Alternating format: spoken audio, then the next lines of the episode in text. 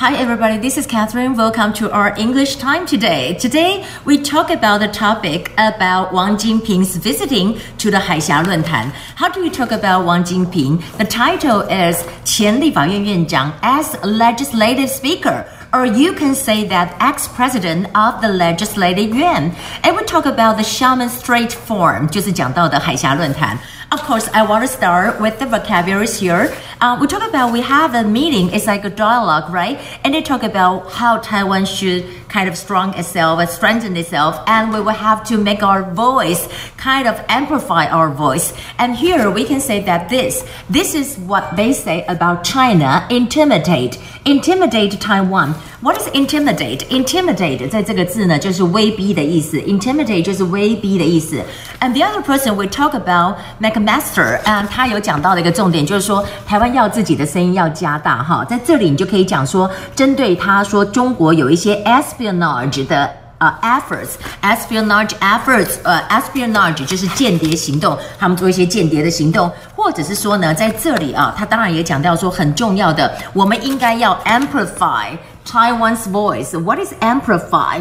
Amplify 我们讲就是放大的意思，放大的意思。Except for that, we talk about that uh, Somaliland and Taiwan. We established the office, and today we talk about Somaliland's office in Taipei. 啊，在这里呢就有讲到，就是说。 我们要寻找呢什么呢？Likeminded Like-minded 呢，就是我们讲说志同道合的或者想法一致的人。那这有个单字，我刚刚没有写到手板上，但我觉得可以跟大家分享哈，就是 asper。asper 是什么意思？asper 的意思就是讲说以什么什么为主。像这里他就讲说，大家 like-minded 的 country 可以 asper the Taiwan model，就是说以台湾 model 为作为依据，就 asper 是这样子。那 except for that，we know that Pompeo denounced Hong Kong government for arresting people。那在这里就讲。讲说，他讲呢，the Hong Kong government, you know.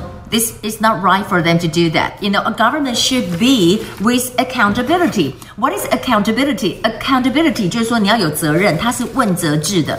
而且在这里说，并不是说所谓严酷的限制人家不能够选举。那这里就有一个字叫 draconian。You can see this one is a draconian，就是说你不能够用 draconian 的 measures，不可以用 draconian 的方式去做。那 draconian 这个字，它的重音呢是在后面啊。 Draconian，Draconian，那就是严酷的。那严酷的以后呢？然后我们再来看到呢？当然，呃，我们讲到就是上一次有一些 Hong Kong people they want to flee to Taiwan, but they were arrested and sent to China. And Carrie Lam today, you know what she said? She said that if you offense the mainland offenses, then you have to follow the Chinese law。就是说，你触犯的是所谓的 breach，breach 是什么？breach 的 contract，破坏的 contract，或 breach 是违反的意思。breach what？他在这里讲说，你们最主要的就是 breaching，you breaching。 The mainland offenses. What is the mainland offenses? Mainland offenses 就是他们讲的内地罪行，就是我们讲说就是中国。你是说你在香港你犯的是中国罪行，就是所谓的 mainland offenses. Then you have to send to mainland China. That's what she said. And except for that, I want to say that you know, uh, China really do something to the Australian press. It's really weird because you know they kind of arrested one of the anchor, right? And the other time they were talking about two uh, journalists from the uh, Australian media, and they were in China, and they kind of you know ask questions and they kind of hide away in a consulate. It's really weird. 我们讲的这两个人，一个 from ABC，一个是 from AFR。那这里面他们用的，他们之后。